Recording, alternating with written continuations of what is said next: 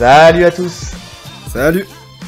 Bon, analyse et pronostic du combat d'Eric Lewis contre Cyril Gann qui aura lieu à l'UFC 265 dans la nuit du 7 au 8 août au Toyota Center à Houston, donc chez Derek Lewis, euh, pour la ceinture intérimaire des poids lourds. Donc on avait fait un, peu, un podcast juste avant euh, pour euh, parler justement de la légitimité de, cette, de ce titre intérimaire, puisque normalement Derek Lewis devait affronter Ngannou dans un premier temps mais ça ne s'est pas fait euh, parce que justement Ngannou euh, ne pouvait pas combattre assez, assez, tôt et donc pour euh, maintenir une carte avec un combat poids lourd, ils ont décidé de mettre cette ceinture intérimaire avec le vainqueur qui affrontera sûrement euh, Francis Ngannou. Donc euh, c'est pas sûrement, c'est sûr même. Enfin, c'est ce qui est prévu en tout cas. C'est ce qui est prévu, mais bon, tu sais, hein, l'UFC, tu connais, on sait jamais. Donc, donc voilà, tout est possible dans, dans le, le monde cruel de l'UFC. C'est Dallas le bordel. C'est Dallas au Texas. Et donc, euh, euh, ce combat aura lieu donc euh, effectivement ce week-end et on est content parce que c'est peut-être potentiellement le, premier titre qu'un Français pourra gagner à l'UFC, la première ceinture d'un Français puisque Ngannou, euh, on peut le compter comme dans les combattants français, mais il représente le Cameroun. Et donc, c'est pour ça que là, on parlera vraiment d'un combattant franco-français et, et donc, donc, ça serait ce premier titre. Donc commençons déjà, comme d'habitude, par euh, parler des deux combattants. Donc euh, Derek Lewis, c'est 1m91 de pur plaisir, avec une allonge de, de 2m01. 25 victoires, dont 20 TKO, enfin KO TKO. Donc euh, voilà, on, le sait, hein, sa grosse force, c'est son, son knockout power. Euh, une soumission et 4 euh, décisions donc, pour, pour lui. Et il a 7 défaites 4 KO, donc il est possible de le mettre KO, même si c'est pas facile, une soumission et deux décisions. Du côté de Cyril Gann, c'est 1m96 euh, pour une allonge de 2m08, donc il a une allonge qui est plus, grande que celle de Derek Lewis, ce qui de toute façon il fait partie des plus grandes allonges de, de la catégorie. Et pour lui, bah, c'est très simple, hein, que des victoires, 9 victoires, 3 KO, 3 soumissions, trois décisions. Le mec est euh, voilà régulier dans, dans, dans ce qu'il fait. J'ai juste oublié une petite chose, un no contest aussi du côté de Derek Lewis que j'ai euh, que j'ai oublié de, de prononcer, ouais. de, de, dire. Donc une fois qu'on a ces chiffres là, bah on voit que effectivement, euh, effectivement la, la spécialité de, de, Derek Lewis dans un premier temps c'est le chaos. Hein. Donc la partie boxe de toute façon sera peut-être la partie sur laquelle on va passer le plus de temps, je pense, puisque c'est c'est là où va se passer l'essentiel du combat. Euh, donc, euh, donc voilà, on peut commencer avec ça, comme d'habitude, niveau par niveau, en commençant par la boxe. Derek Lewis ouais, en premier. Euh, juste un petit point au niveau du, du poids, parce que ouais. même si c'est des poids lourds, le poids il est quand même différent. Oui. Dans le sens où Lewis il est à la limite de la KT, hein. il fait 120 kg. Il est ouais. pesé à la limite, c'est vraiment il, un gros poids lourd. Il, il, cut pour être, dans la, pour être au poids. Ouais, sûrement. Et euh, Cyril Gann, il est aux alentours de 111. Oui, c'est à peu près ça. Ouais. C'est pas, il fait pas partie des plus lourds, mais parce que ça va avec son style. De toute façon, son style aérien, on verra ça, ça tout à l'heure. Donc, euh, donc, euh, donc voilà. Et effectivement, oui, pour ceux qui ne savent pas, la catégorie des poids lourds s'arrête à 120 kg et donc certains combattants sont obligés de cutter pour être dans la catégorie des poids lourds. Et c'est sûrement le cas de Derek Lewis, qui euh, de toute façon ne brille pas par ses abdos. Donc, donc voilà. Euh, Commençons par la boxe, commençons par Derek Lewis. On va donner euh, la, primauté à celui qui est le mieux classé au, ranking. Donc, euh, bon, bah pour moi, déjà, boxe simple, hein, typique des poids lourds. Euh, très peu de déplacements, vraiment, des coups larges. Il est très à plat sur ses pieds, hein, il n'y a pas de sautillement, il est très peu sur la pointe. De toute façon, il ne peut pas se permettre au poids, où il est. C'est très rare de voir un poids, lourd qui sautille sur le long du combat. Euh, il casse peu la distance, sauf grâce à son coup de pied en ciseau euh, avec, euh, qui, qui, se finalise par sa jambe avant. D'accord, sa jambe avant qui, qui est la plus, la, la, la, plus facile pour lui à sortir de toute façon par rapport à la jambe arrière. C'est celle qui se, lève, le, qui se lève le mieux. Exactement, ouais. Et la deuxième manière qu'il a de, de, casser la distance, c'est en feintant une amenée au sol, euh, parce que de toute façon, on parlera de ces tentatives d'amener au sol, mais bon, euh, elles sont pas, elles sont pas vraiment euh, impressionnantes pour envoyer son overhand. En fait, limite, on peut, on peut faire déjà une, une pause à ce niveau-là, déjà, je pense. Je sais pas ce que tu en penses déjà, déjà sur la, le, le fait de casser la distance et en parlant de, de ce truc-là. Derek Lewis, c'est pas quelqu'un qui avance sur ses adversaires. Non. Je sais pas ce que t'en penses. C'est un contreur pour moi. Et c'est pour ça que euh, le combat contre euh, Nganou a été aussi soporifique. C'est que c'était deux, deux combattants qui travaillaient en contre. Et aucun, aucun rentrait. Donc voilà pourquoi le combat il a été nul finalement. Même si là Nganou il commence à gommer, il avance. Oui. Il avance plus. Mais à la base c'est un contreur Nganou. Il travaille plus en contre. Ouais, effectivement. Voilà, c'est ça. Ils absorbent, ils absorbent, ils, laissent le mec venir, ils absorbent et ils contrent. Et euh, donc euh, les Whis là, c'est ce qu'il va faire. Hein. C'est ce qu'il va, faire. Et, ce qu'il va faire. Et, c'est bien dommage parce que tu le dis toi-même, euh, Francis Nganou commence à, à, corriger un petit peu ce, défaut qui, qui, est le défaut de, de beaucoup de contreurs d'ailleurs de toute façon. Hein. Enfin, à part des mecs comme, comme un Connor qui, à l'époque, il y a très longtemps, dans le prime Connor, qui, qui mettait la pression pour obliger l'adversaire à venir pour pouvoir le contrer. Euh, chez les poids lourds, comme c'est beaucoup plus dur d'avoir le rythme pour mettre la pression, euh, il laisse en général les gens venir et accepte les frappes pour, pour venir euh, contrer et mettre des grands coups de battoir. Et c'est le cas pour, pour Derek Lewis avec, avec des grands crochets larges, des overhands qui lui permettent, qui lui permettent d'aller, d'aller connecter dans un bon timing. Parce que ce qu'il faut préciser, c'est qu'il a quand même un très bon timing. Il arrive à trouver l'ouverture dans le chaos. C'est-à-dire que quand il est soumis au chaos, quand l'adversaire commence à le frapper, il a toujours cette faculté à venir et à, sortir la frappe qui va permettre de, finaliser le combat. Ouais, et il a besoin que d'une frappe. Oui, oui, oui, oui. oui. C'est pas quelqu'un qui va gagner souvent en TKO. Hein. C'est quelqu'un qui va éteindre les lumières et puis, euh, et puis voilà, on le voit de, toute façon. Son dernier combat contre Curtis Blade, c'est ce qui s'est passé. Hein. Il a éteint la lumière, le mec s'est allongé, il était raide comme un mort. Euh, et là, c'était euh, toujours sur un bon timing. C'est sur une tentative d'amener au sol de, Curtis Blade, qui est sa, pourtant sa spécialité, mais elle n'était pas bien préparée. Et, euh, bah, ce qui s'est passé, c'est que l'hypercute est passé. Ouais. Alors qu'on sait que, avec une lutte bien préparée, on verra ça tout à l'heure, mais avec une lutte bien préparée, on peut l'amener facilement pour les meilleurs lutteurs. Je pense à Ilir Latifi, je pense à Cormier, je pense à toutes ces personnes-là. Mais là, j'ai pas compris contre Curtis Blade. autant premier round, il était là, il, dominait euh, de par sa boxe. Et après, deuxième round, je sais pas, il a décidé de rentrer dans les jambes comme ça, sans, préparation, et il s'est fait cueillir. Donc, euh, donc voilà, en fait, c'est ce qu'on disait. Donc lui, c'est quelqu'un qui, effectivement laisse venir euh, ses adversaires pour envoyer les, attaques. Est, en fait, il y, a, deux, il y a deux phases de combat chez lui. Sa boxe, elle est vraiment très simple et on peut la lire assez facilement. Donc effectivement, sa jambe avant sort pour garder une certaine distance, pour travailler à distance. Sa jambe arrière sort un peu moins facilement parce qu'elle est un peu plus pâteau. Tu sais, c'est vraiment. Euh, euh, voilà, il l'envoie, mais c'est euh, c'est pas, pas une arme qui, qui, qui, crée un grand danger. Ni par la puissance, ni par, ni par la vitesse. On, ne verra jamais Derek Lewis mettre un KO sur un coup de pied. Avoir un knockout. Il suffit que tu. Il suffit que tu dises ça pour que ça arrive. non, franchement, s'il arrive à, accueillir euh, Cyril Gann sur un coup de pied et le mettre KO, franchement, là, je, là, je, sais plus quoi faire. Là, j'arrête, j'arrête. Non, je, ne ferai pas. je continuerai. Mais il y a peu de chance. je continuerai à faire des analyses, mais, euh, mais quand même, il y a vraiment peu de chance. En fait, il faut savoir que euh, avoir un knockout power avec les points, ça ne signifie pas forcément avoir un knockout power avec les jambes. Et vice versa. Il y a des gens qui, qui ont des jambes très puissantes qui peuvent casser les, appuis d'un adversaire, arrêter un combat, ne, serait-ce qu'à cause des low kicks, euh, et ne pas jamais mettre de KO avec les points. Et l'inverse est valable aussi. Donc, et là, on le retrouve, on retrouve ça chez un, chez un Derek Lewis qui peut éteindre la lumière à tout moment avec ses points. Par contre, euh, derrière, euh, s'il envoie les jambes, ça fera pas de gros dégâts. Non, Mais il comme tu l'as dit, ses jambes, lui, lui servent à autre chose. Oui. C'est vraiment, moi je le vois envoyer son high kick quand il est acculé contre la cage, qui veut reprendre un peu de distance. Voilà, c'est sa manière à lui d'avancer. Sur son blitz, il va envoyer le high kick, il va faire reculer et voilà. C'est ça, c'est plus du scoring. Il voit même pas. Euh, voilà, non, c'est pour moi c'est vraiment une reprise de distance quoi.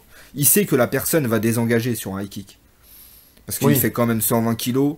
Même si on le prend dans les avant-bras, ça pique un peu. Donc en général, les mecs ils reculent et voilà, ça lui permet de reprendre un peu de terrain. Ouais. Donc, euh, donc effectivement. Donc, et, donc, comme je disais, la boxe, elle est, elle est vraiment très simple. Donc, s'il est à l'initiative, on peut séparer en deux, en fait, euh, la, boxe de, de d'Eric Lewis. C'est soit il a l'initiative, et là, donc, euh, il se sert, comme on disait, de ses jambes, effectivement, pour, pour envoyer soit ses ciseaux, soit ses middle et tout ça. Et sinon, il envoie des coups en ligne directe. quand il est à l'initiative, quand il avance, en fait, il, il essaie de, gagner de la distance puisqu'il n'avance pas sur ses adversaires, donc il, est, il choisit de la ligne directe. Et en général, il envoie un gros gauche-droite en sachant, en sachant pardon, excusez-moi, que sa gauche lui sert plus de, de prendre une distance, en fait, finalement. Il maintient son gauche tendu pour envoyer très fort sa droite euh, directement, soit en direct, soit en overhand, mais en tout cas, c'est vraiment une ligne quand même qui reste assez directe, même si c'est un overhand euh, c'est quelque chose qui va chercher en fait en, longueur finalement. Et la deuxième chose, c'est si euh, il est en défense, là il accepte euh, les frappes de son adversaire pour envoyer des crochets larges. Donc bras avant, bras arrière, un peu importe. Hein. De toute façon, avec lui, les deux sont aussi dévastateurs. Et ou sinon, envoyer aussi, il se met, la chose qu'il fait beaucoup, il se plie, il se met en boule, il se recroqueville, ce qui lui permet d'envoyer son overhand. Il lui arrive même des fois de feinter, de simuler la blessure, de simuler le fait d'être touché, pour pouvoir justement euh, mettre en confiance. Finalement, son jeu, c'est quoi? C'est de mettre en confiance l'adversaire pour qu'il avance en se voyant vainqueur. Et euh, donc si, en tu parles, Si tu parles du combat contre Dos Santos, pour moi, il est vraiment touché. Hein. Non, non, il est vraiment touché. Il est vraiment touché, mais il n'empêche que il, euh, c'est comme l'animal blessé qui, qui, devient dangereux. Tu vois ce que je veux dire? C'est-à-dire qu'il est vraiment touché, mais le combat ne s'arrête pas tout de suite. En fait, ça continue après. Mais il n'empêche qu'il met un dernier danger sur Dos Santos en envoyant un gros overhand à ce moment-là, parce qu'il aurait très bien pu se faire toucher à ce moment-là. D'ailleurs, je crois qu'il se fait toucher, mais qu'il arrête quand même à, le prendre, à l'encaisser. Mais, euh, mais il a ce truc de, euh, de coup de la dernière chance. Enfin, tu vois, genre, je suis touché, je me plie et je balance une dernière frappe. En fait, c'est vraiment le voilà l'animal blessé qui va essayer de sauter à ta gorge une dernière fois. Quoi. Donc, euh, donc ouais, non, il y a, vraiment, il y a vraiment ce danger en fait permanent, permanent avec euh, avec Derek Lewis. Et jusqu'au cinquième round. Et jusqu'au cinquième, round. On l'a vu avec Volkov dans les dix dernières secondes, qui gagne le combat alors qu'il était dominé euh, tout le long du combat, tout le long du combat. Finalement, quand on regarde chez Derek Lewis, c'est quelqu'un qui, sur le papier, à la décision, perdra presque à chaque fois finalement. Quand on regarde sur ces 25 victoires, il n'y en a que deux à la décision, dont une qui est avec Ngenou sur un non-combat. Donc, euh, donc bon, c'est pas c'est pas quelqu'un qui va à la décision. C'est soit il gagne, soit il perd. Bah non, parce qu'il est très très inactif hein, sur, euh, sur un round de 5 minutes. Finalement, il subit les trois quarts du temps. Mais il subit en acceptant. Hein. C'est lui qui accepte de subir. Mais euh, voilà, il va avoir des accélérations très courtes. En même temps, il sait qu'il n'a pas le cardio pour tenir. Il le sait pertinemment. C'est pour ça qu'il voulait, il avait dit à Dana White de ne plus le mettre sur 5 rounds. Exactement. Là, il le fait parce que voilà, c'est ce qui était prévu. Bon, là, c'est une ceinture, c'est différent. Sur une ceinture, tout le monde accepte. Mais lui, à la base, ce qu'il voulait faire là pour finir tranquillement sa carrière, c'était des combats de 3 rounds et, euh, et voilà, prendre son argent. Et, de toute façon, il a 36 ans. Il a déjà eu sa chance au titre. Là, pour lui, c'est du bonus qui arrive. Oui, oui, c'est clair, c'est clair. Disons que c'est un moyen de gagner un peu plus d'argent. On sait très bien que les combats, enfin, si jamais tu as la ceinture, de toute façon, tu les négocies mieux. Et donc, euh, donc il est dans sa logique. Bon, même si avec la ceinture, les combats de 3 rounds, c'est fini. Hein. Ça sera que des combats de 5. Mais, euh, mais bon, je suis même pas sûr qu'il se voit, lui, garder la ceinture longtemps, de toute façon. Ouais, c'est juste, euh, juste l'avoir, monétiser encore un ou deux combats, et puis, et puis voilà. je viens de dire une bêtise, par contre, c'est pas deux, deux décisions en, victoire pour lui, c'est quatre. Hein. Donc quatre, dont une contre Ngannou. Donc, euh, donc oui, mais en tout cas sur 25, bon, c'est pas. Il a contre euh, Ilir Latifi, il a gagné aussi par décision. Il a gagné par décision contre Ilir Latifi, effectivement. Ouais, ouais, ouais. Et euh, mais contre Ilir Latifi, il s'est fait beaucoup amener au sol. C'était, par contre niveau lutte, il s'est fait beaucoup dominer. J'ai pas vu le combat en entier. En fait, je suis tombé que sur un highlight de, de, ce combat-là. Et quand tu, c'est marrant parce que quand tu regardes le highlight du combat, tu te, tu te dis que non mais Latifi, Latifi, pour moi, il a gagné ce combat. Je l'avais vu en direct. Pour moi, il avait gagné ce combat. Mais bon, les juges en ont décidé autrement. Ouais, bah tu sais, je pense, bon après, je pense que Derek Lewis jouit de sa, de sa notoriété, notamment sur les réseaux sociaux, et que ça, ça aide, hein, même si on sait que les juges sont censés être impartials, mais on sait que ça aide aussi de, sur certaines décisions. Il y a des gens qui ont envie de faire monter et des gens qu'on n'a pas envie de faire monter, et qu'un Derek Lewis, par sa personnalité, a plus euh, de chances de monter qu'un qu'un Latifi, malheureusement. Donc, euh, enfin malheureusement pour le, pour le sport et pour, euh, pour, ce que, pour le côté vraiment sportif du terme, pour le coup. Donc, euh, donc voilà, voilà ce que ce qu'on peut dire. Enfin, en tout cas, moi, ce que je peux dire sur, euh, sur la boxe de, de Derek Lewis. Je sais pas si tu as des choses à rajouter. Non, il n'y a pas grand chose à dire. Hein. Comme tu as dit, puisque les trois quarts du temps, il est inactif. Donc, euh, Mais il y a toujours ce danger au-dessus de ta tête, quoi. sur 5 rounds. Même si tu le touches, même si. Voilà. en fait, faut vraiment pas se précipiter avec lui. C'est ça. Oui, c'est à partir du moment où tu te sens trop en confiance, tu prends un risque. En gros, limite pour, euh, pour l'affronter lui, surtout sur la partie boxe, il faut se dire tout le long du combat qu'on est en retard au niveau des points. Enfin, tu sais pas en retard au niveau des points, mais euh, comment, comment je pourrais dire que le combat, le combat est perdu d'avance, quoi. Tu vois ce que je veux dire que, que, tout, tout, peut basculer à tout moment. Si tu te vois gagnant, si tu te vois trop, trop bien, trop frais, que même dans les dernières secondes que tu dis c'est bon, je peux dérouler parce que j'ai gagné, c'est à ce moment-là où, euh, où, la sentence tombe. Donc, Parce qu'il a vraiment cette, cette sensation. En fait, il, paraît nul. Excuse-moi de dire ça, mais il paraît nul. Quand tu, tu l'affrontes, il paraît nul. Jusqu'au moment où il t'éteint. C'est ça. Euh, mais c'est vraiment sa stratégie. Hein. Il subit, subit, subit, il touche. Ouais, parce que tu le regardes même dans sa garde et tout ça, tu sais, c'est vraiment, on dirait le mec. Euh, tu sais, la garde dans son expression. Le... Tu sais, dans son expression de visage, des fois, il a l'air blasé. Tu le touches, t'as l'impression qu'il n'en veut plus. Il tourne un peu le dos, il se met en boule. Il tu te dis, ah, c'est bon, il est touché, je vais le terminer. Et boum. C'est ça. Moi, il me fait penser, on a croisé hein, des mecs comme lui sur le tapis. Tu sais, beaucoup de mecs comme lui, justement, qui se font toucher, qui ont le regard un peu vénère, tu sais, mais le, regard un peu vénère du, du, mec qui, justement, n'arrive pas à, exploiter sa boxe, tu sais, et qui, qui, se fait trop toucher. Et qui va juste chercher, en fait, par la haine, à t'envoyer un gros, enfin, as un gros crochet ou un gros overhand pour essayer de te toucher au moins une fois, tu vois. Sauf que le problème, c'est que lui, quand il te touche au moins une fois, bah, il te décapite. C'est le, le, seul souci. Donc, euh, donc voilà. Cyril Gann Cyril Gann. Cyril Gann, Cyril Gann on l'a fait il y a pas longtemps en plus. On l'a fait il y a pas euh, longtemps. Avec Volkov.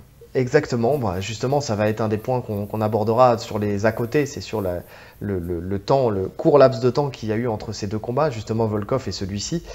Euh, donc effectivement, on en a parlé la dernière fois, mais on va quand même, pour ceux qui n'ont pas vu le précédent podcast, puisqu'on sait que vous êtes de plus en plus nombreux à nous écouter et à vous abonner, en tout cas pas encore assez parce que j'ai regardé les chiffres hier et il y a beaucoup de gens qui nous écoutent qui ne sont pas abonnés, donc n'hésitez pas, je vais faire la parenthèse, à vous abonner, à liker, à, commenter, euh, à partager, à essayer de nous faire connaître le plus possible si jamais vous, vous aimez notre contenu, que ce soit d'un point de vue jiu brésilien ou que ce soit d'un point, de vue, euh, d'un point de vue MMA. N'hésitez pas, on vous remercie d'avance pour ça. Donc, euh, vous faites partie de notre réussite. c'était la phrase, tu sais. Donc, euh, donc voilà. Mais si jamais vous n'avez pas entendu notre précédent podcast sur Cyril Gann, bon, commençons en disant que c'est sûrement le meilleur boxeur des poids lourds, euh, de tous les poids lourds confondus pour l'instant. Oui, clairement. Clairement, bah, c'est un, un surdoué de la boxe pied-point. Oui, ouais. C'est un mec qui a commencé euh, il y a très peu de temps, mais de toute façon, c'est un surdoué dans tous les sports qu'il pratique et dans la boxe. Alors, il a été boxeur taille pro. Euh, pour le coup, il a même été jusqu'à battre euh, Yacine Bouganem qui, qui pour le coup était n'avait pas perdu depuis très très longtemps parce que ça fait partie des meilleurs boxeurs poids lourds en boxe taille au monde et il l'a battu. Euh, il a un style que justement on avait. Alors c'est marrant parce que là c'est vraiment les, deux opposés. On a, j'ai dit tout à l'heure pour euh, Derek Lewis qu'on a le style typique des poids lourds, euh, très à plat sur ses appuis, peu de déplacement et tout ça. Là on a complètement l'opposé puisqu'on a quelqu'un qui est capable de sautiller sur 5 rounds. Donc, donc voilà, il est très à l'aise dans les deux gardes. Très aérien très aérien, très relâché, une garde très basse, mais euh, qui sait remonter à tout moment. Donc, euh, donc c'est vraiment ça. C'est-à-dire que il, prend peu de dommages puisqu'il sait en fait sortir comme il faut et surtout il ne, il ne sort pas qu'en ligne droite. Il sait aussi tourner à droite et à gauche pour pouvoir, euh, pour il a, sortir. Il a une lecture en plus. Il a une lecture du jeu qui est, qui est folle. Exactement, exactement. Et, et, sa grosse arme, et on le disait tout à l'heure avant qu'on enregistre le podcast, qu'il peaufine au fur et à mesure des combats, c'est son jab. Ce qui est le plus impressionnant là sur ces derniers combats, c'est vraiment son jab. Un jab qui lui sert euh, vraiment, euh, vraiment à, en fait, à, marquer l'adversaire. Parce que normalement, le, bon, le jab, la plupart du temps, sert à prendre une distance, sert à prendre justement ses marques pour, euh, pour pouvoir ensuite enchaîner le reste, le reste de son enchaînement. Mais certaines personnes maîtrisent parfaitement le jab au point de, de, faire en sorte qu'il devienne très dévastateur. Et pour le coup, chez lui, c'est le cas. Donc euh, on voit que la, plupart des, adversaires ont été marqués par son jab et, et ça les a empêchés de, venir en fait et d'imposer leur boxe. Ouais, et il a même réussi à imposer son jab contre Volkov qui est plus grand qui est plus grand mais qui n'avait pas forcément une plus grande allonge. Je crois que, l'allonge était, du côté de, de Gann, si je me souviens bien. Non, il a vraiment une grande allonge alors. Ouais, ouais, c'est vrai. Oh, il fait partie des plus grandes allonges de la, de la catégorie, comme je disais. Je pense que le, seul qui pourrait avoir une plus grande allonge, c'est peut-être Nganou, et encore, j'ai pas vérifié. Et, euh, et, comment, John Jones. Euh, et John Jones, si euh, il arrive, puisque c'est la plus grande allonge de toutes les catégories confondues. Donc, donc voilà, mais en tout cas, voilà. Et, et en plus d'avoir son allonge, le fait de, boxer en in, et out, tu sais, où euh, vraiment il arrive à, casser la distance de par ses sautillements, ça lui fait gagner encore une distance supplémentaire. Donc en plus d'avoir de l'allonge et de savoir exploiter son jab et de savoir exploiter son allonge, parce qu'avoir de l'allonge c'est une chose, mais si on ne déplie pas le bras complètement, si on ne sait pas exploiter son allonge, c'en est une autre. Parce que je connais beaucoup de gens qui ont une grande allonge quand, je, par exemple, quand je, forme des, mecs en boxe et que je, leur tire la patte d'ours, tu sais, ils raccourcissent leurs bras. En fait, ils ne déplient pas complètement. Et je me bats avec eux, surtout ceux qui ont des grandes allonges, pour les obliger à déplier, à déplier, à déplier pour exploiter leur allonge. Là, chez euh, Cyril Gann, c'est le cas. Il sait exploiter son allonge et il le fait très bien. Et il le fait avec beaucoup de puissance. Et vraiment, c'est euh, une arme euh, qu'il qui, va continuer à exploiter. Et je pense qu'il exploitera encore face à, face à Derek Lewis lors de ce combat. Oui, surtout qu'il y a la place contre Lewis. Hein. Oui. Au niveau des jabs, c'est très Oui, bien sûr. Oui, bien sûr, bah, c'est ce que je disais il y a deux secondes. C'est vraiment, il a, sa garde, elle est basse. Tu sais, il a les, il a les mains en dessous du visage. Tu sais, c'est vraiment ça. C'est, il a la garde haute parce qu'on lui a dit qu'il fallait monter la garde, tu vois. Mais enfin, il a les points un peu hauts parce qu'on lui a dit qu'il faut monter les points. Mais en vrai, euh, quand on regarde bien, son visage, il est toujours, toujours à découvert. Et ses mains remontent très peu. Donc, euh, donc pour le coup, il, passe plus de temps à baisser son corps vers ses mains que monter ses mains vers sa tête. tu sais, de, de baisser la tête vers les mains, si on regarde bien, que, que l'inverse. Donc, euh, donc voilà. Euh, il, il, est très bon aussi avec ses genoux et ses coudes. En fait, on voit que vraiment il s'est exploité toutes les armes de la boxe taille. Donc, donc bah, ça s'est vu contre Junior Dos Santos, par exemple, qu'il a, qu'il a mis KO grâce à ses coudes. Euh, donc, euh, donc voilà, il est, il est, très bon avec ses jambes, il envoie de très bons front kicks qui lui permettront de garder la distance aussi avec, euh, avec Derek Lewis et de, et de venir lui, causer du dégât aussi, de le fatiguer parce que Derek Lewis ne protège pas trop la ligne centrale non plus. Que ça soit en middle ou que ça soit en, en front kick, il prend aussi beaucoup de coups à ce niveau-là. Après, est-ce que ça crée beaucoup de dégâts? Oui et non, parce que on le sait très bien, et euh, des, gens qui ont une forte corpulence, comme c'est son cas, euh, sont plus protégés que des gens qui sont plus de la ceinture, ouais. Au niveau du ventre, c'est vrai.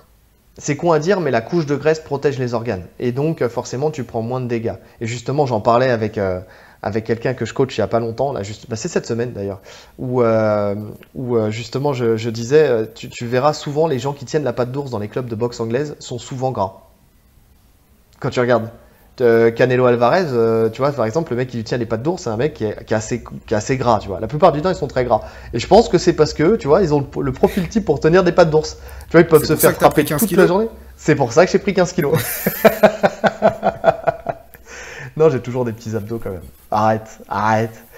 Et donc, euh, et donc ouais, non, non, pour le coup, euh, pour le coup, c'est vrai que je pense qu'ils ont une, endurance à ce niveau-là qui est, euh, qui, est, qui, est, beaucoup plus forte, justement, de par, de par leur corpulence. Et là, pour le coup, et puis gros ventre ne veut pas dire pas d'abdos. Ah non, oui, oui, les abdos sont sous la couche de graisse. Hein. Demain, ça reste, bah, ça reste des athlètes pro, donc c'est dur. Regarde Canonnier. Canonnier, quand il était, quand il était chez les poids lourds et aujourd'hui, tu vois le mec, il a une tablette de chocolat digne de digne d'un powerlifter, euh, non pas d'un powerlifter, d'un mec qui fait du fitness, alors qu'avant il était euh, sur le même gabarit un peu qu'un Derek Lewis, finalement. Donc effectivement, tu as raison de le dire. C'est qu'en dessous, en plus de la graisse, tu as la ceinture abdominale. Donc, euh, donc voilà, donc effectivement, Cyril Gann, bon, il, peut tout faire. Hein. Il est tellement bon dans sa boxe qu'il peut tenir n'importe quel game plan face à n'importe qui. Donc ça, c'est une très bonne chose. c'est Et pour moi, là, en plus, il a validé une autre case contre Volkov. C'est qu'on était habitué à le voir justement euh, aérien et tout. Et là, il était beaucoup plus statique contre Volkov. Ouais, oui. C'est une nouvelle recherche, j'ai l'impression, de, de devenir et d'être un peu plus euh, justement lourd, enfin, Plus stable, lourd sur les coups, ouais. plus en plus- appui sur ses. euh, voilà, justement pour être plus lourd sur les coups et faire plus de dégâts. Mais en plus, Maintenant- c'est ce qu'il fallait faire contre Volkov, je pense. Après, c'est pas forcément ce qu'il faut faire contre Lewis. Non, Mais en tout cas, il nous a montré qu'il était, qu'il savait s'adapter. Tu vois, c'est pas justement un mec qui est, par exemple, c'est un contreur et il peut combattre que en contre. Non. Là, il savait avancer, il savait rester sur place, on sait qu'il s'est reculé. Donc, il est vraiment complet niveau striking. oui, c'est ça, c'est ça. Non, parce que là, pour le coup, euh, je pense que si, euh, s'il y a une, euh, un game plan à tenir, il, se- il se rapprocherait plus de celui de, de Rosenstruck, quand il a battu Rosenstruck, que, que celui euh, qui, a, qui, qui a marché contre, contre Contre Volkov, justement oui. Volkov. Ouais, non, c'est, plus ça. Euh, donc, euh, donc oui, effectivement, c'est ça. Et surtout, faut pas oublier que qu'il va falloir qu'il soit vigilant. Surtout, tu sais, on disait qu'il avait la garde basse, mais il faut faire attention quand même avec euh, avec Derek Lewis parce que je le disais tout à l'heure, il a un très bon timing quand même, tu vois. Et c'est un truc qui m'a qui m'a marqué quand j'ai regardé les, les combats qu'il a qu'il a fait face à face à tout le monde, hein, que ce soit Junior Dos Santos, que ce soit contre Marken, que ce soit contre contre Curtis Blade, contre tout le monde. En fin d'attaque, si les mecs ont tendance à rester un petit peu, euh, tu sais, euh, à regarder ce qu'ils ont fait, tu vois, à rester un peu trop proche de lui, toucher. ils se En font tout cas, il y a- toucher, il y a ils un arrive. lourdement. Et on sent qu'il y a une urgence en fait à, à fuir. Ouais. Tu Bah, vois combien de fois Dos Santos il est parti en courant, tu vois, mais complètement. Oui, il était dos ouais. à lui, il courait. Ouais, tu sentais que. Après, bon, ce qu'on peut dire, c'est que c'est des mecs qui sont plus dans la, qui étaient plus dans la forme de l'âge, tu sais, où ils étaient plus, ça, c'était plus des déplacements, ils avaient, ils avaient pas des déplacements aussi, euh, aussi bons que ceux de, Ouais. de Et Cyril. les Gann. deux l'ont battu en plus. hein. Dos Santos et Mark Hunt. L'ont Ouais. battu. Donc, euh, donc bon, il y a, il y a des choses à faire, mais il va falloir, je pense que c'est le combat où il va falloir qu'il soit le plus vigilant. Parce que c'est effectivement le combat où, euh, où on se dit euh, il a euh, 99% de chances de gagner, mais ce petit pourcentage de chance, la, frappe, la frappe éclair qui peut, sortir du- timing de, de, euh, Lewis fait que, euh, qu'il va falloir qu'il soit vraiment, vraiment euh, très, très concentré, peut-être encore plus que d'habitude encore plus que d'habitude. Mais là-dessus, bon, il nous a prouvé qu'il savait. je lui fais confiance. Parce que c'est très difficile de tenir un, game plan sur 5 rounds. Et il nous a prouvé qu'il savait le faire. Voilà, contre Jairzinho, contre Volkov, Ouais. ça bouge, ça bouge pas. La Ouais, concentration, elle est là du début à la fin. Puis il prend peu de dégâts, même voire pas de dégâts, quoi. D'ailleurs, Puis il c'est écoute les c'est- conseils, les consignes. C'est c'est ouf à quel point il écoute les consignes. c'est ça sa force. Effectivement, Ah ouais, et de, c'est- toute c'est façon, les meilleurs fort, hein. combattants, c'est ça, c'est c'est ceux qui savent écouter les, les, les indications du coach euh, à, la, à la seconde, quoi. Tu vois? Et donc, euh, donc ça, là-dessus, il est, il, est, il est bien, il est discipliné, et euh, pour le coup, il ne remet jamais, j'ai l'impression, en question le, les indications du coin. Non, non, il, il écoute, il fait. C'est tout. C'est la PlayStation. Jusqu'à présent, ça a fonctionné parfaitement. Oui, oui, donc, euh, donc là-dessus, euh, là-dessus, c'est On clair. sait aussi que Fernand avait dit euh, dans une interview là, que j'ai écouté il n'y a pas longtemps qu'il mettait l'accent au niveau de la prépa, au niveau de ses jambes, parce qu'il allait beaucoup envoyer les jambes. Ça va être une des clés du combat. Donc voilà ce qu'on peut dire sur la boxe. Je pense qu'il va beaucoup envoyer les jambes. De Oui. toute façon, c'est logique. Hein. Exactement. Garder la, une certaine distance, c'est logique. Ouais, c'est c'est exactement ça. C'est qu'effectivement, c'est d'avoir une distance plus longue, c'est c'est intéressant euh, vis-à-vis de vis-à-vis de- d'un combattant aussi dangereux quand tu quand tu raccourcis la distance. Donc effectivement, c'est c'est c'est pour ça que c'est une bonne stratégie. On s'est arrangé pour pouvoir le faire comme ça, mais euh, effectivement, le réseau n'est pas toujours bon, surtout dans son bled. Euh, non, non, c'est chez toi. Non, c'est c'est chez moi que ça a coupé, je le sais. Merci Free, j'ai tout compris.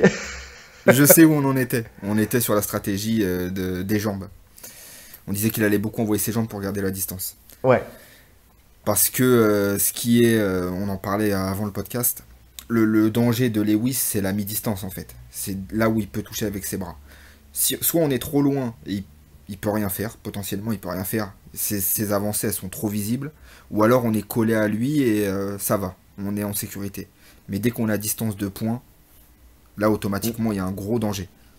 mais collé collé, hein, à distance de coude. Oui, Euh, justement, c'est justement, méfions-nous de, de, parce que ça, ça, a beaucoup été une arme euh, qui, qui on l'a dit tout à l'heure, hein, qui, euh, qui, a marché pour lui. C'est quand il est en boule et qu'il envoie un gros, un gros crochet au Veren dans un timing. Tu vois, il cherche le timing dans le chaos. Et quand je parle dans le chaos, dans le chaos qui, qui, est généré par l'adversaire qui envoie des coups. Voilà, c'est c'est pour ça. Donc là, euh, c'est là où il faut justement, euh, on en reparlera tout à l'heure dans, les game plans, mais couper les angles et venir frapper avec les coudes. Qui, je pense que la, finalisation qui s'est passée face à Junior Dos Santos est une finalisation qu'il faudrait peut-être chercher face à un Derek Lewis. Je parle pour Cyril Gann. Donc, si on a tout dit pour ce combat, bah pour ce combat, très clairement, à l'avantage, hein, on, le sait, il est à Cyril Gann. Hein. de toute façon, on a dit c'est la meilleure boxe. Euh, donc, euh, donc bon, c'est lui qui, est censé remporter ce combat sur ce domaine-là, entre guillemets. Et donc, euh, et donc voilà. Mais il y a toujours cette petite incertitude de, du knockout power de Derek Lewis. Pour la lutte, voilà, ça va être très rapide. Hein. en fait, finalement, pour la lutte et pour le sol, ça va être très rapide puisque l'essentiel du combat va se passer debout. En tout cas, on l'espère parce que ça, je serait un... Je pense. En fait, alors, pour euh, Derek Lewis, j'ai beaucoup de mal à le voir euh, amener Cyril Gann, qui est trop mobile. Ouais. On sait qu'en plus, il a. Alors, déjà, de base, il n'a pas des très bonnes amenées au sol, euh, Derek Lewis, c'est juste un mec ultra puissant. Mais en plus, il a des gros problèmes de dos. Ça a d'ailleurs failli lui causer sa retraite. Il avait vraiment des gros problèmes de dos, et la lutte, on sait que pour le dos, c'est ce qu'il y a de pire, quoi. Donc je, je, le vois pas. je le vois pas chercher la lutte. Non, non, non, pas chercher la lutte. Comme, enfin, pas la chercher. Alors, euh, oui et non, parce qu'il n'est pas réputé pour sa lutte, ça on le sait. Il sait euh, par contre parfaitement trouver le timing. Euh, pour, en fait, comme, comme, on disait, c'est il a cette façon de casser la distance, de, feinter une amenée au sol pour envoyer son overhand. Mais pour pouvoir créer cette habitude-là, enfin en tout cas ce, timing-là pour aller chercher l'overhand, un peu comme ce qui s'est passé Rabib quand il est descendu euh, d'un étage pour feinter la lutte et qu'il a, touché euh, Connor dans, le combat qui, qui, les a vus s'affronter, euh, il faut d'abord déjà envoyer des amenées au sol qui marche ou qui ne bah, marche pas. Pour qu'une feinte euh, fonctionne, il faut que le mec y croit. Donc, euh. Voilà. Et donc, il a tendance à le faire. On l'a vu par exemple face à Volkov, où euh, il vient et il essaye en fait, non pas de venir en double leg, mais plutôt de d'aller chercher, tu sais, avec un barrage à l'arrière. En fait, il envoie sa jambe arrière derrière les deux jambes de son adversaire et il essaie de, de profiter en fait de, son, de sa corpulence pour faire chuter l'adversaire. Malheureusement pour lui, contre Volkov, ce qui s'est passé, c'est qu'il est tombé en fait sur son amenée. Et euh, donc, euh, donc c'est là où il a pris le, premier grand endpoint, et puis après il a su renverser la situation. Donc on en parlera tout à l'heure pour la partie sol. Mais en tout cas, voilà, c'est-à-dire qu'il essaye quand même de, euh, de, de, chercher en fait à, à, descendre régulièrement dans les jambes, même si on sait que c'est téléphoné. Ça part de, ça part de, de, 1000 km, et donc, donc voilà, il y a, comme tu disais, il y a une infinitésimale chance qui. Enfin, non, il n'y a aucune chance en vrai. on va même pas chercher à comprendre. Il n'amènera pas euh, Cyril Gann au sol, c'est impossible. À moins que ça soit sur une glissade ou euh, une saisie de jambe ou... et encore j'y crois. Et encore non même pas une saisie de jambe. Je pense que tu sais un truc où ils tombent tous les deux, euh, tu sais bêtement. Mais mais Cyril Gann, bon, si on fait la transition, bah ça, ça fait une belle transition avec avec Cyril Gann, c'est que de toute façon il a prouvé qu'il savait réagir en fait dans, dans le scramble. Tu sais, il sait profiter de ne pas finalement accepter la, descente au sol, mais profiter du fait qu'il soit amené pour, euh, dans le mouvement, renverser la situation. Renverser, ouais. Donc, euh, donc voilà, après Cyril, lui, on a vu que c'était quelqu'un qui avait un très bon timing pour descendre dans les jambes. En fait, il profite de son relâchement et de sa boxe pour pouvoir euh, venir et aller très vite dans les jambes, saisir un single leg par exemple. Il travaille beaucoup en single leg d'ailleurs.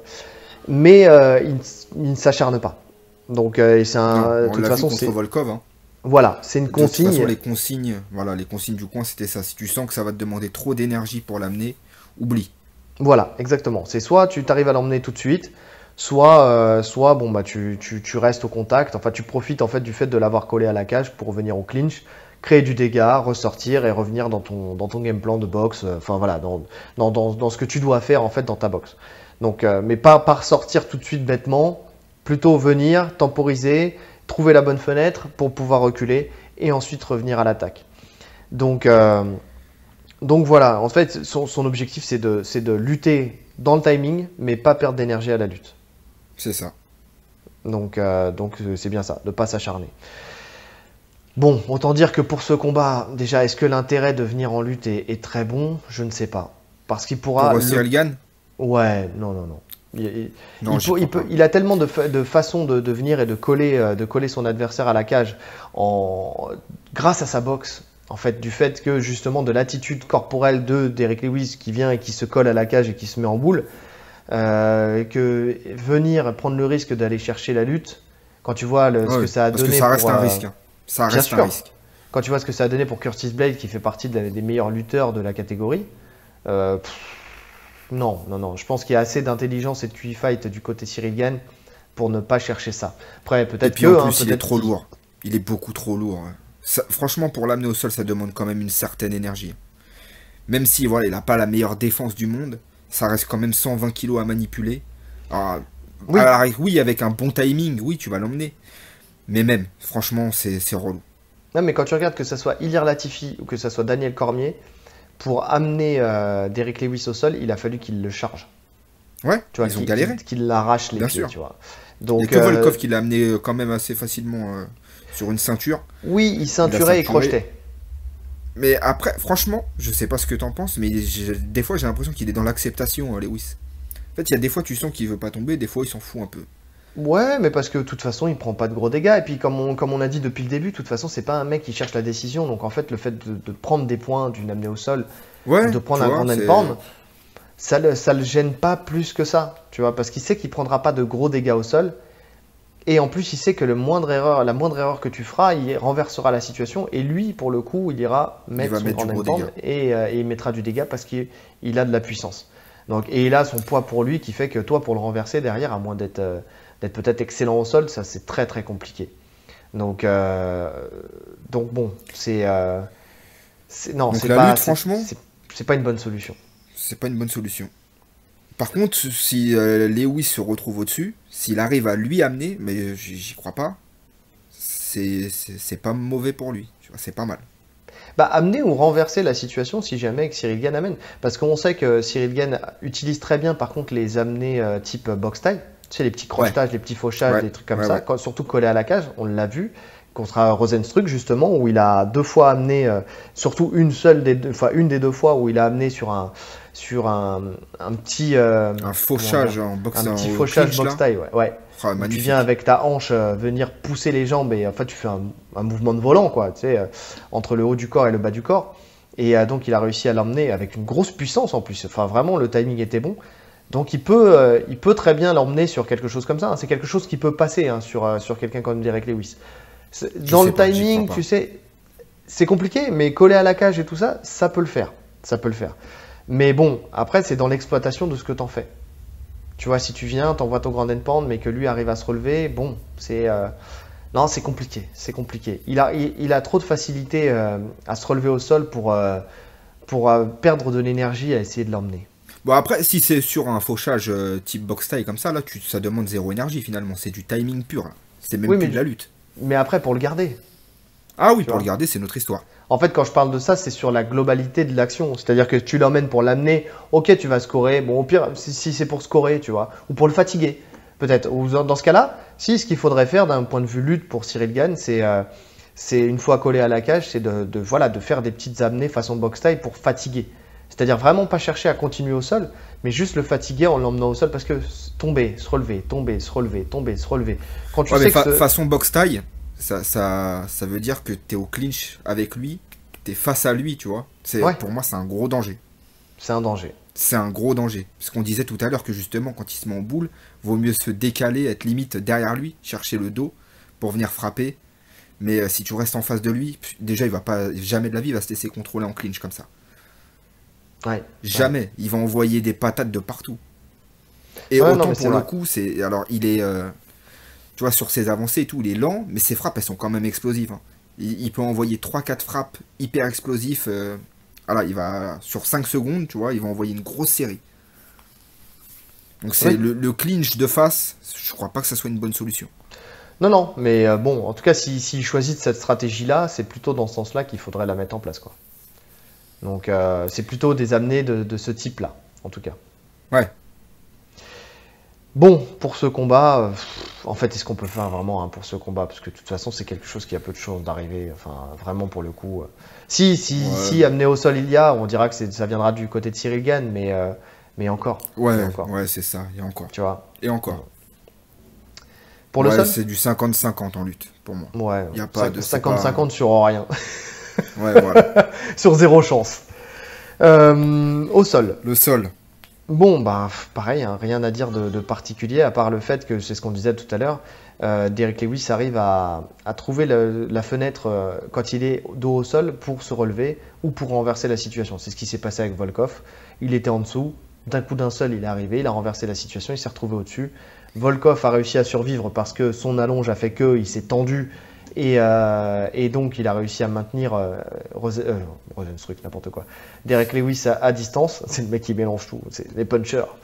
Euh, donc, donc, donc voilà, mais c'est pas non plus fou. Il a soumis une fois en 2010. bon, voilà quoi.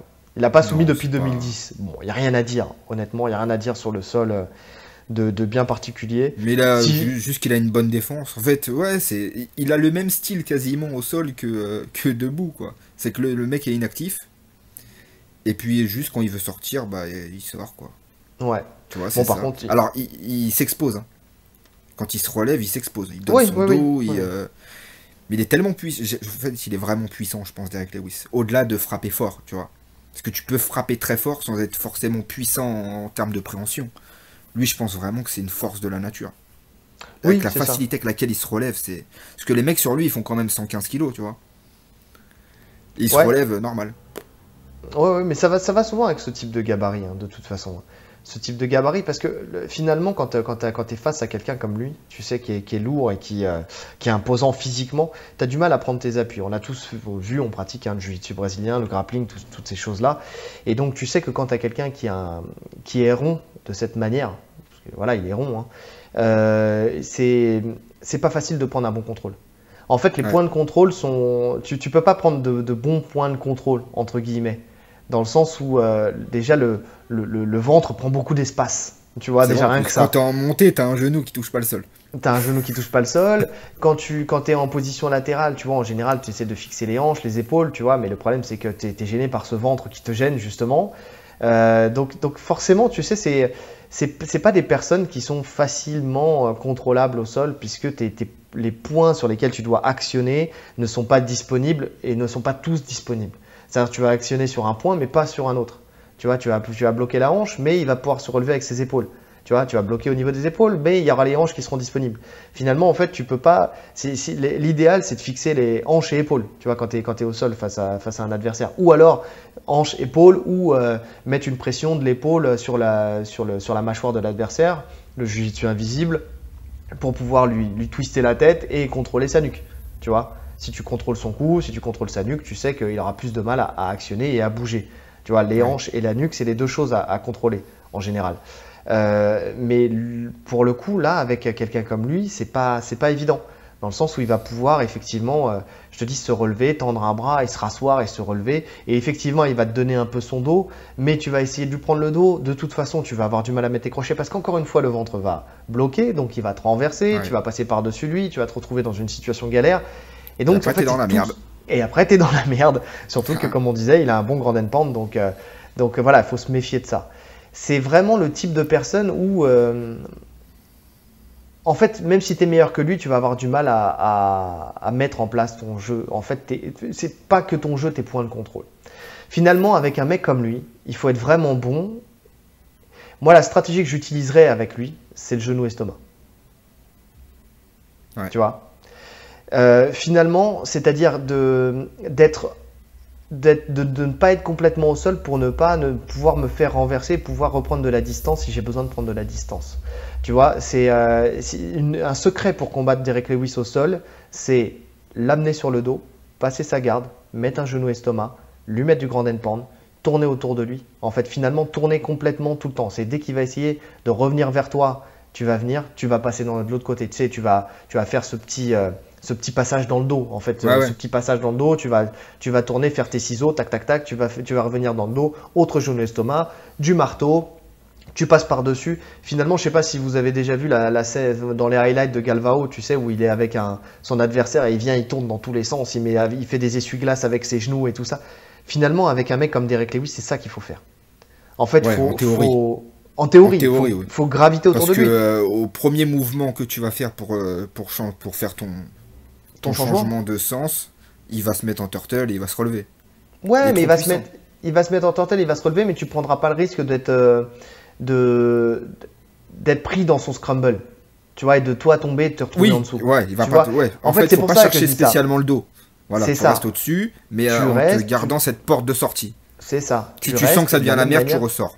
C'est ça. Parce que même s'il se met en turtle, en fait, tu vas continuer à lui envoyer des frappes en gardant un contrôle léger. Finalement, c'est pas il faut pas un contrôle fort sur lui. Il faut pas chercher le contrôle fort. Il faut chercher un contrôle léger et venir et le piquer. En fait, il faut le piquer. Il faut tourner autour de lui, le piquer, des marteaux. Et, euh, euh, et, voilà. Et dès qu'il se relève, après, bon, tu, tu prends ta distance et tu as pris ce que tu avais à prendre, en fait, finalement. Ouais, c'est ça. Donc, euh, donc c'est la, c'est la solution que je verrais face à lui. Honnêtement, je, je moi, honnêtement, je chercherai pas à, garder une position forte sur lui. C'est impossible. c'est impossible.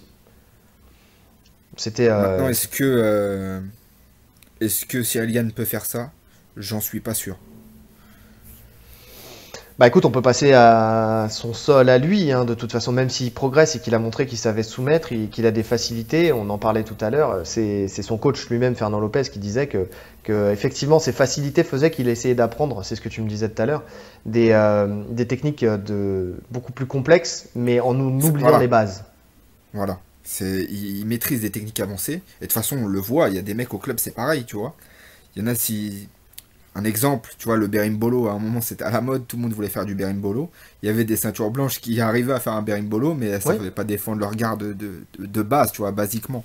Donc, euh, et c'est un peu le même truc avec Cyril Gann, je pense. de toute façon, c'est la méthode, euh, c'est la méthode du MMA Factory, c'est ce qu'il a dit Fernand Lopez. C'est que vraiment, on va pousser tes forces au maximum. Et puis voilà, même si on doit sauter un peu, euh, un peu les bases, c'est pas un problème. Et jusqu'à maintenant, ça a fonctionné. Maintenant, je suis pas sûr que euh, ce qu'il ait montré au sol. En fait, voilà. Les, soumissions qu'il a, la clé de talon, elle est magnifique, rien à dire. Mais c'est pas euh, représentatif de son niveau au sol. Je pense qu'il est limité au sol, très limité au sol. Alors, il peut soumettre. Il a des positions, s'il se retrouve, il va soumettre. En fait, comme. Mais si on est dans un combat de grappe, c'est mort. Oui, et comme disait Fernand Lopez, par contre, il a cette faculté, c'est dès qu'il attrape le coup d'un adversaire, quel que soit l'adversaire, quel que soit, il vient, il va le soumettre. Oui, mais de toute façon, maintenant on le sait. Maintenant en MMA, et c'est pas que Cyril Gann, on le sait. On sait que c'est des mecs qui sont ultra puissants la plupart. Ils tournent au sol, donc ils connaissent les techniques. Voilà, s'il y a quelque chose de placé, de verrouillé, ça va taper. Qui que tu sois, ceinture noire, ceinture qui tu veux. C'est pareil. Et Cyril Gann, c'est la même chose. Il a, il a ses techniques qui fonctionnent très bien. Je pense qu'il peut les placer à n'importe qui. Mais globalement, si ça va au sol, je le vois pas prendre l'avantage sur Lewis. Non, parce que même dans le dos, euh, dans le dos, ça serait compliqué. Il y en a un qui l'a soumis dans le dos, qui a soumis Lewis dans le dos, c'est Daniel Cormier. Mais on connaît le niveau au sol de Daniel Cormier. C'est-à-dire qu'en plus d'être un bon lutteur, c'est euh, aussi une, bonne ceinture noire, je crois, de jiu-jitsu brésilien. Enfin, je crois qu'il est ceinture noire. Mais en tout je cas, sais pas, mais au-delà des ceintures, il a le niveau, il a le niveau, voilà, il a le niveau d'une ceinture noire en jiu-jitsu brésilien. Donc, euh, donc effectivement, et puis voilà, c'est un mec qui pouvait se permettre de prendre le risque d'aller prendre le dos de Derek Lewis parce que, bah parce que de toute façon, si jamais euh, il y avait eu Scramble, il aurait été encore gagnant sur le sur l'échange. Donc, euh, ce qui n'est pas forcément le cas de, de, Cyril Gann là pour ce, ce combat-là. C'est vraiment un combattant qu'il qui faut qu'il faut pas prendre à la légère. C'est pas le sous-estimer parce qu'en fait, il t'apporte rien de spécial. Tu vois, il apporte rien dans le dans son sol, mais encore une fois, ça fait partie de ce qu'on disait d'un danger euh, permanent d'un mec qui, euh, qui est pas facile à prendre, en fait, finalement. C'est un mec qui est dur à prendre, quel que soit le niveau, il est, il, est, pas facile à prendre. Sur le papier, tu te dis on va gagner, mais euh, quand tu regardes de toute façon son palmarès, le mec il a 25 victoires pour cette défaite. Donc tu vois, on peut dire ce qu'on veut, mais il a 25 victoires, 20 KO. Donc, donc, donc voilà, c'est un, un, souci dans la catégorie la plus relevée, enfin la, catégorie Et comme je te dis, au sol, il combat, il combat de la même manière que debout. C'est-à-dire qu'il va te laisser, tu vas lui passer la garde, tu peux travailler sur des soumissions, mais en fait, il est trop puissant, tu vois, il va tourner au dernier moment, il va te renverser, tu te retrouves en galère. C'est ce qu'il fait debout, tu vois, il subit et il contre avec sa frappe au sol, c'est la, c'est la même chose, sauf que voilà, il va te laisser progresser, Tu vas bouger, lui il est inactif, juste il se met en sécurité, quoi, il prend pas trop de dommages.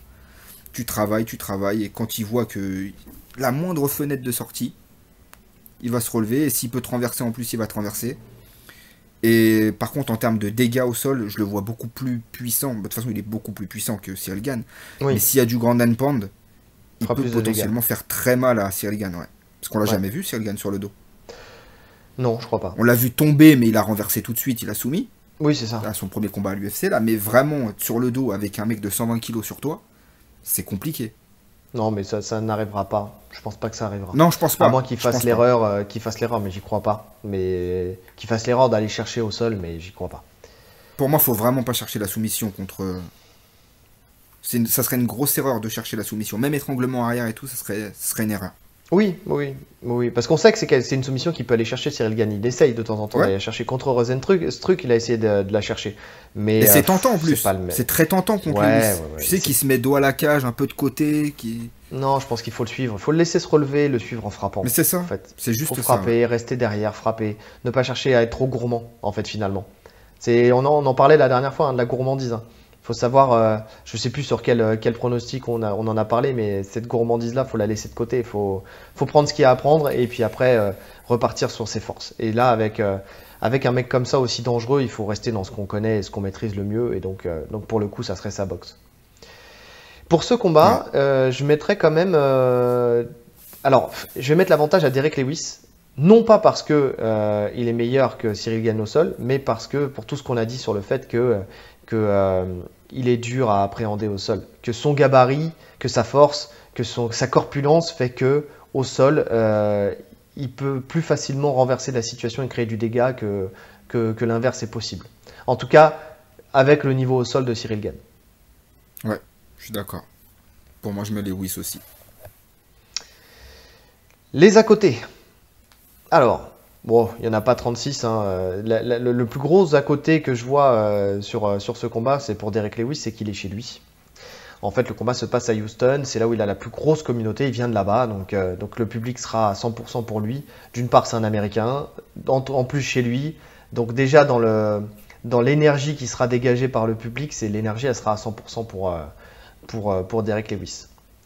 Ouais, mais bon, Ensuite, ça c'est pas je sais pas si ça impacte quoi que ce soit, parce que de toute façon, en tant que Français, Cyril Gagne, il est habitué à pas être supporté par les, fans américains, tu vois, donc euh, c'est la routine.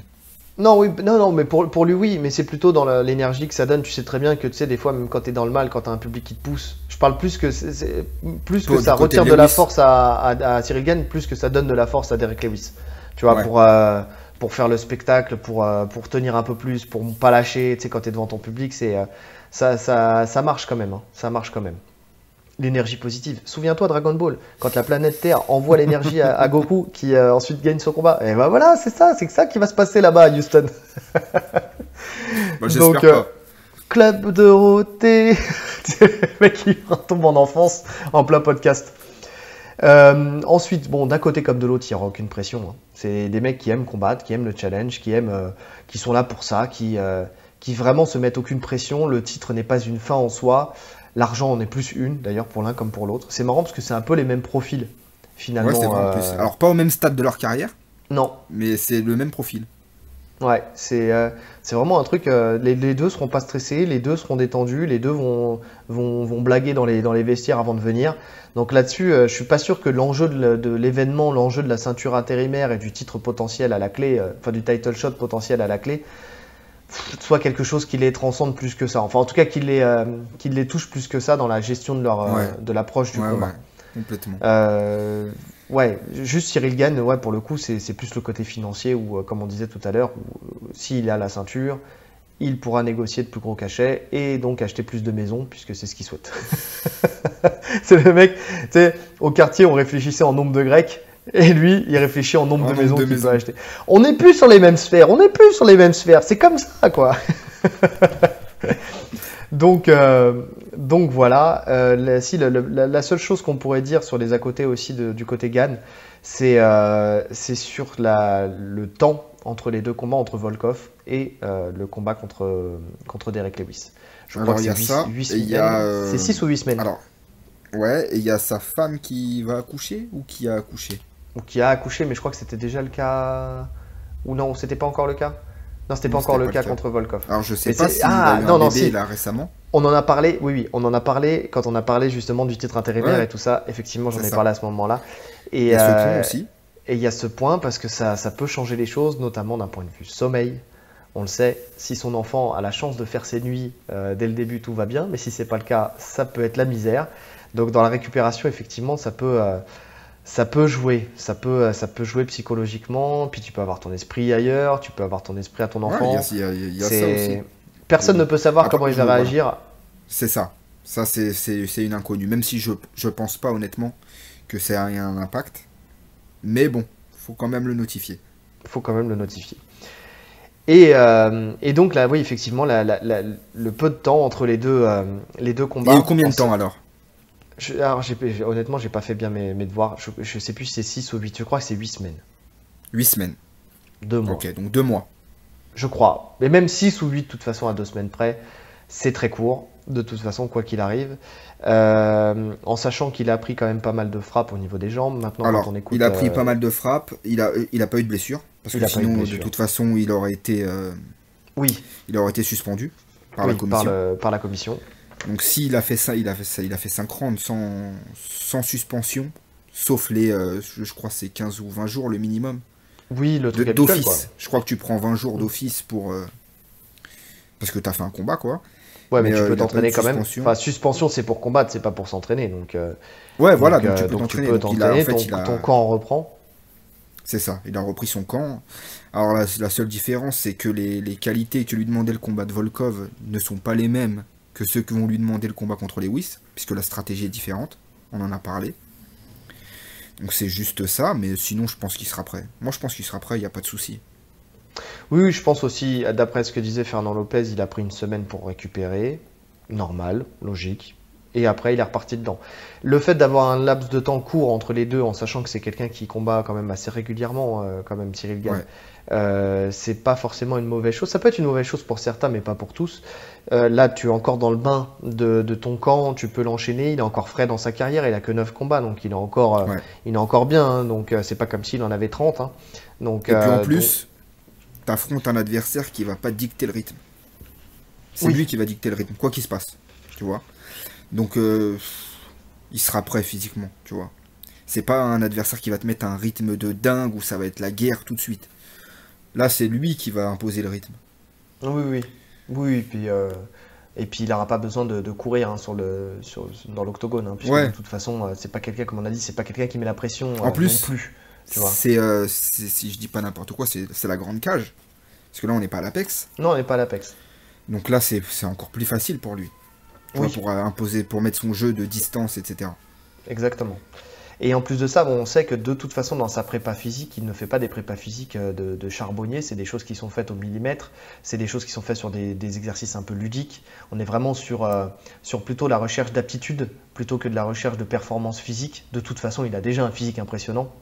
Donc travailler encore plus son physique, je suis pas sûr que ça soit quelque chose de très intéressant et c'est pour ça qu'il ne le travaille pas. Peut-être chercher un peu plus de puissance dans, ses frappes et tout ça, mais ça ne demande pas forcément de, se crever à, la prépa physique. Donc, euh, donc vraiment, toutes les images qu'on voit de, de, ces, préparations, c'est des choses euh, où, on recherche plus. Le petit crack que vous avez entendu, c'est notre cher Rolly qui, euh, qui, a fait jouer le mécanique. Il a craqué ses doigts. et donc, donc vraiment, c'est plutôt des choses où on cherche, il cherche vraiment à, à créer du, réflexe euh, musculo-squelettique. Tu sais, le mec, il va employer des grands termes.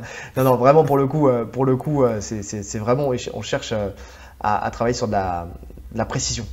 C'est vraiment ça. La précision, du timing, du, des, choses qui vont faire la différence dans le combat parce que le style de Cyril Gann s'y prête. Tu vois Donc, c'est pas des choses qui vont le fatiguer dans sa préparation physique. Il peut enchaîner plusieurs camps sans, sans tirer la langue. Honnêtement, je pense que c'est c'est quelque chose qui est bien fait avec une bonne équipe. Donc, euh, donc voilà, je pense pas que ça joue énormément. Au contraire, je pense que le fait de le garder dans le bain comme ça sera plus une force qu'une faiblesse pour lui. Ouais, et puis les jeunes, Cyril Gann, il a 31 ans. Lewis, il a 36 ans. Oui. Lewis, euh, Lewis, ça commence à être compliqué à mon avis. C'est vraiment pour moi, c'est ses derniers combats, Lewis. Ouais. Tu vois là, il a mis, euh, voilà, il a mis tapis. Il essaye de rapporter le plus d'argent possible et puis, et puis il se bat. Et dans sa carrière, tu comptes aussi quand il met KO des mecs sur le parking, des gens qui essaient de lui voler ses voitures ou pas? C'est vrai qu'il faut lui rajouter ce TKO. Ouais, à mon avis, c'est pas et c'est pas le seul à mon avis. C'est pas le seul. C'est pas un TKO. Ça, c'était un vrai KO à mon C'était un vrai KO. C'était limite un meurtre. Donc bon, bon, je pense qu'on a fait le tour sur les à côté. Pronostic? Game plan. C'est toi qui as instauré ça. Game plan. Eh ouais, c'est toi qui as instauré ça. Moi, je m'y tiens maintenant. Je le mets sur mon petit papier. Donc game plan. Bon, euh, on pourra dire ce qu'on voudra, mais game plan sur du côté Lewis, je pense que ça ne changera pas de grand chose de, d'habitude. De, toute façon, le mec a fait sa carrière sur un style. Je suis pas sûr qu'il change là euh, au vu d'un combat contre Cyril Gann, même si tu me disais tout à l'heure, c'est vrai que potentiellement dans l'idée il faudrait, mais euh, est-ce qu'il a les aptitudes pour le faire? Je ne pense pas. En plus, il sait que ce qu'il fait, ça marche. Mine de rien, ça marche. Pas à tous les coups, mais ça marche quand même relativement la plupart du temps. Donc, pas de raison de, changer, hein, pas de changement dans la continuité. Donc comme d'habitude, il va chercher à connecter. Jusqu'à la dernière seconde, il sera dangereux. Et donc, euh, donc voilà quoi, il y a pas, enfin tout ce qu'on a dit depuis le début, en fait, c'est ce qu'on va retrouver là dans ce combat-là. Ouais, ouais, les Whis, euh, les Whis habituels. Voilà. Euh, pour Cyril Gann, je pense que ça va être un game plan qui sera similaire à celui qu'il a, qu'il a mis en place contre Rosenstruck, puisque de toute façon, c'est à peu près les mêmes profils, en sachant que bon, c'est peut-être un peu plus puissant et moins mobile. Ouais. Mais bon, ça reste en fait, quand je dis, c'est dans l'approche, l'approche de, combattre un mec qui euh, peut t'éteindre à toute euh, n'importe quelle seconde. Ouais. Tu vois? Euh, donc l'idée de toucher sans être touché, qui est la, marque de fabrique du MMA Factory, encore une fois devra être mis en place parce que c'est ce qu'il y a à faire dans ce combat-là. C'est même la ligne, le, fil rouge à suivre dans ce combat-là mettre des middle, des front kicks, ligne médian euh, pour, euh, pour fatiguer, euh, fatiguer Rosenstruck et garder la distance. Des low kicks, les low kicks passent très bien. Et encore, très honnêtement, c'est pas c'est pas une clé du combat les low kicks sur ce combat. Parce que comme il se déplace pas de toute façon, Lewis, que tu lui casses ses jambes ou pas, finalement, tu vois, il les prend tous les low kicks. Mais ça n'a pas vraiment d'impact sur lui. Hein. Non, ça n'a pas, d'impact. Alors, alors c'est plus relou si Cyril en prend parce que lui il a besoin de se déplacer. Mais Lewis, bon, il tu vois, il prend les low kicks et même sans, même si euh, voilà, si tu touches durement les jambes, parce que je suis convaincu qu'à chaque euh, chacun de ses combats où il a pris des low kicks, il, était durement touché, il garde son punch. Tu vois, c'est pas un mec qui a besoin d'appui de fou pour envoyer un punch. Il a un punch de fou naturellement, même s'il envoie que la main. Ouais. Ouais, non, mais c'est vrai, c'est vrai. Donc, des, fois même, des fois même, il, il encaisse, alors il utilise le low kick, tu vois, il s'en sert, il l'accepte, je veux dire, pour envoyer son overhand. Parce qu'il sait que ta tête sera à cet endroit-là au moment où tu enverras le low kick, donc il envoie son overhand. Donc le low kick, c'est pas. Alors il faut en envoyer, mais c'est pas forcément le truc qu'il faut le plus envoyer. On en a déjà parlé de toute façon de ça. De toute façon, quand on voit un low kick, il faut toujours avoir les mains très très hautes parce que euh, effectivement, il y a une des techniques possibles de, quand on contre un low c'est de l'accepter, de rentrer même, de l'accueillir en rentrant dans le low pour justement casser la puissance du low puisque de toute façon, quand tu casses, euh, quand tu casses le mouvement, tu prends, tu prends deux fois moins de puissance sur, euh, sur ta frappe, pour ensuite envoyer très fort ta main arrière. Et comme en général, quand on envoie une jambe, les mains sont rarement très hautes, tu peux te faire connecter et tu peux te faire mettre KO à ce niveau-là. Donc c'est pour ça, moi je pense pas que les low kicks soient vraiment une bonne solution face à lui, mais plus des coups médians vraiment euh, middle kick, front kick, euh, pour, le, pour le coup, pour, euh, pour fatiguer, pour garder la distance.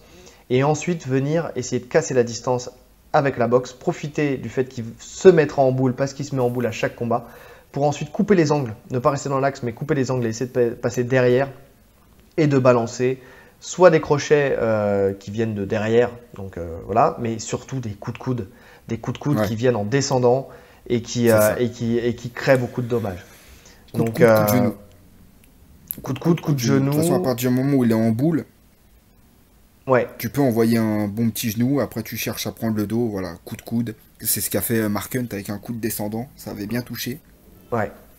En plus, le fait d'être sur le côté, bah, si... de toute façon, il enverra son contre automatiquement. S'il envoie son contre, t'es pas là, quoi. T'es derrière. Oui, c'est ça. C'est ça. Et de toute façon, dans les attaques, effectivement, il faut, euh, il faut faire des attaques, euh, des enchaînements courts, à mon sens faut pas rester longtemps ah, sur, ces, attaques. Il faut venir envoyer 2-3 coups max et ressortir, ou alors deux trois coups. Si tout dépend en fait. Si euh, il est dos à la cage, parce qu'il a souvent tendance à rester collé à la cage quand même. hein, il- son, son air de jeu, lui, c'est c'est à la cage. C'est ce qu'il fait. hein. De toute façon, Donc- il se met à la cage. Et je t'ai dit, quand il veut reprendre de l'air, il va faire son entrée où il va envoyer son high kick en avançant, ce- ce- son high kick jambe avant. Ouais. Ce qui va te faire reculer. Et là, il reprend un peu de, de- de distance. Mais après, il retourne à la cage de toute façon. Oui.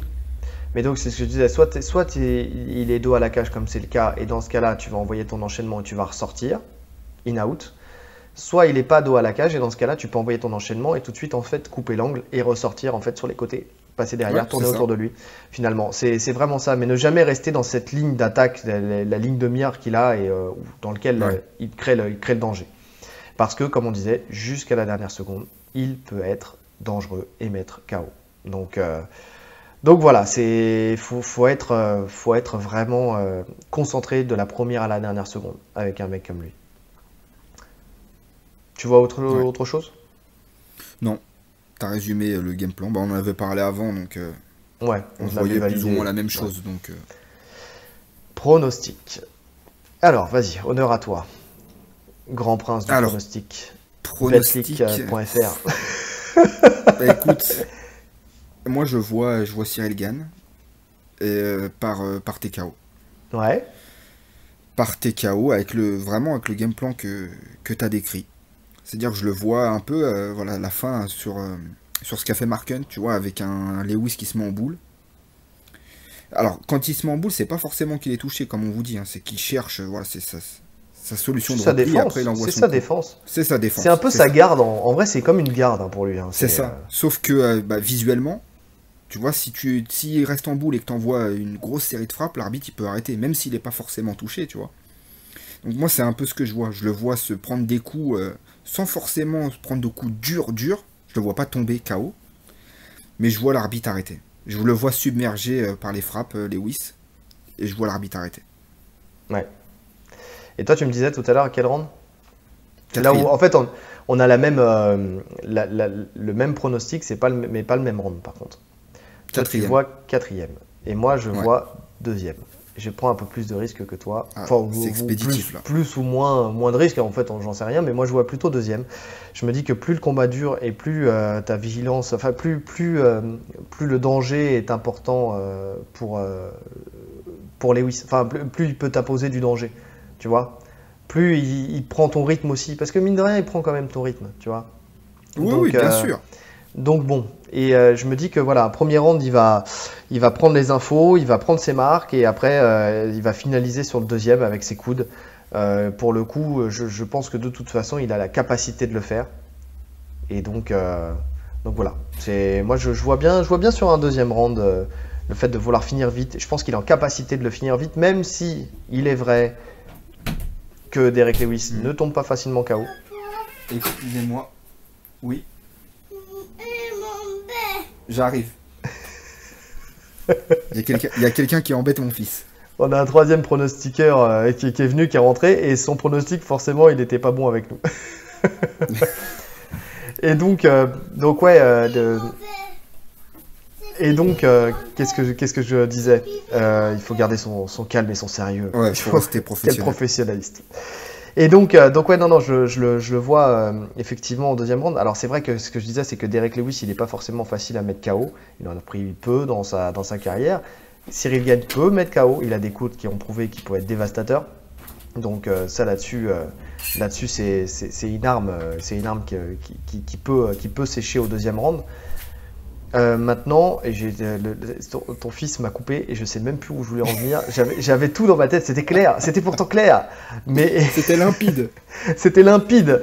Euh, mais oui, et donc, euh, oui, non, c'est pas ça. C'est que c'est vrai que je, je dis ça, mais peut-être que je suis faussé par, euh, par Mark Hunt. Il a mis KO aussi très rapidement, parce que c'était un combat en 3 rounds, je crois. Donc, et il a, donc il l'a ouais, mis. KO dans les. dans- J'ai- pas vu, j'ai vu le highlight en fait. Non, non, mais j'ai vu vu le le finish. combat. Et c'était dans les. C'était, je crois que c'est au troisième round, deuxième ou troisième, je sais plus. En tout cas, c'est. Mais bon, Mark Hunt, on sait très bien qu'il a un punch aussi de fou. Ouais. Et donc, Ouais. euh, donc voilà, donc ça, Un ça punch fausse un peut-être. menton euh, de fou aussi. Voilà, ça fausse peut-être mes dires, mais, euh, mais je pense qu'il est en capacité de le battre dans le deuxième round. Ok. Moi je vois À voir. quatrième. Pour moi, c'est trop risqué en fait. Pour moi, c'est vraiment prendre un gros risque. De, de, chercher le, finish dans le deuxième round, c'est prendre un gros risque. Pour, en fait, moi, je vois le risque. Euh, je vois. tu vois l'inverse, Voilà. Pour toi, c'est plus risqué d'aller de, au quatrième. Pour moi, il est plus dangereux dans les premiers rounds. Même si, on l'a dit, il est dangereux tout le combat. Mais voilà, je pense que dans les premiers rounds, c'est là qu'il est vraiment le plus dangereux. Parce que logiquement, voilà, c'est là qu'il est le plus explosif, on va dire. Oui, oui, oui, mais si tu te places bien, comme on a dit, son explosivité, elle sert à rien, tu vois. Faut voir. Tu sais, Junior Dos Santos, il l'a fini au deuxième. Je me dis qu'il peut, il peut battre Lewis au deuxième. Il a la capacité, vu que c'est à peu près la même chose, tu vois, c'est venir, passer derrière, venir envoyer les coudes. Si c'est ce qu'il fait, hein, bien sûr, on parle de ce principe-là. Après, c'est pas dit qu'il fasse ça. Ça se trouve, il va faire une décision comme il a fait contre les autres. Hein. C'est fort possible aussi. Hein. Parce que là, là on, présage du fait que. Mais euh, quand on regarde les derniers combats de, Cyril Gann, il a, il a, plus été chercher la, la décision que, que le, finish. Bon, c'est pas qu'il n'a pas cherché à, faire le finish, mais la décision s'est imposée à lui. Et euh, donc, euh, donc c'est possible que ça ait la décision aussi. Mais bon, j'ai envie de prendre ce, ce risque-là et par panache, je me dis que voilà, un petit, un petit TKO au deuxième round, ça peut, ça peut faire notre affaire et ça peut faire son affaire aussi parce que il a, il a aussi besoin de, montrer qu'il est encore en capacité de mettre des KO pour lui, pour la suite de sa carrière. Maintenant, il ne faut pas qu'il prenne de risques non plus. Mais euh, je me dis que contre un profil comme celui de Derek Lewis qui se déplace pas beaucoup et qui se peut, il peut briller. Ça, voilà, il peut briller. On aura la réponse très bientôt. Très très bientôt. Puisque c'est euh, c'est ce week-end. Donc voilà, moi je pense qu'on a fait le tour. Écoute, on avait dit euh, si on fait moins d'une, il faut, si on fait plus d'une heure et demie là-dessus, c'est qu'on est des vrais pipelettes, on a une heure et quart on, est, pas mal. On est bon. On est bon. bon, bah écoutez, en tout cas, c'était notre dernier podcast euh, avant la rentrée. Sauf si, bien sûr, euh, les, aléas de la vie fait que euh, il y a un petit on vous l'a fait courte qui sorte, mais je suis pas sûr parce que j'aurai pas de matériel avec moi là où je serai. Mais, mais en tout cas, voilà, c'est de toute façon le prochain UFC numéroté se passe à la rentrée, donc donc on est bon dans le timing. Et euh, donc, il nous souhaite plus qu'à vous souhaiter déjà des bonnes vacances pour ceux qui y sont déjà ou qui vont, qui vont partir. Qui vont y aller. Voilà. Et, euh, une, bonne écoute. Bonne journée, une bonne écoute, une bonne journée. Ou une bonne soirée. En fonction de l'heure à laquelle vous nous écoutez. Allez, salut à tous. Ciao.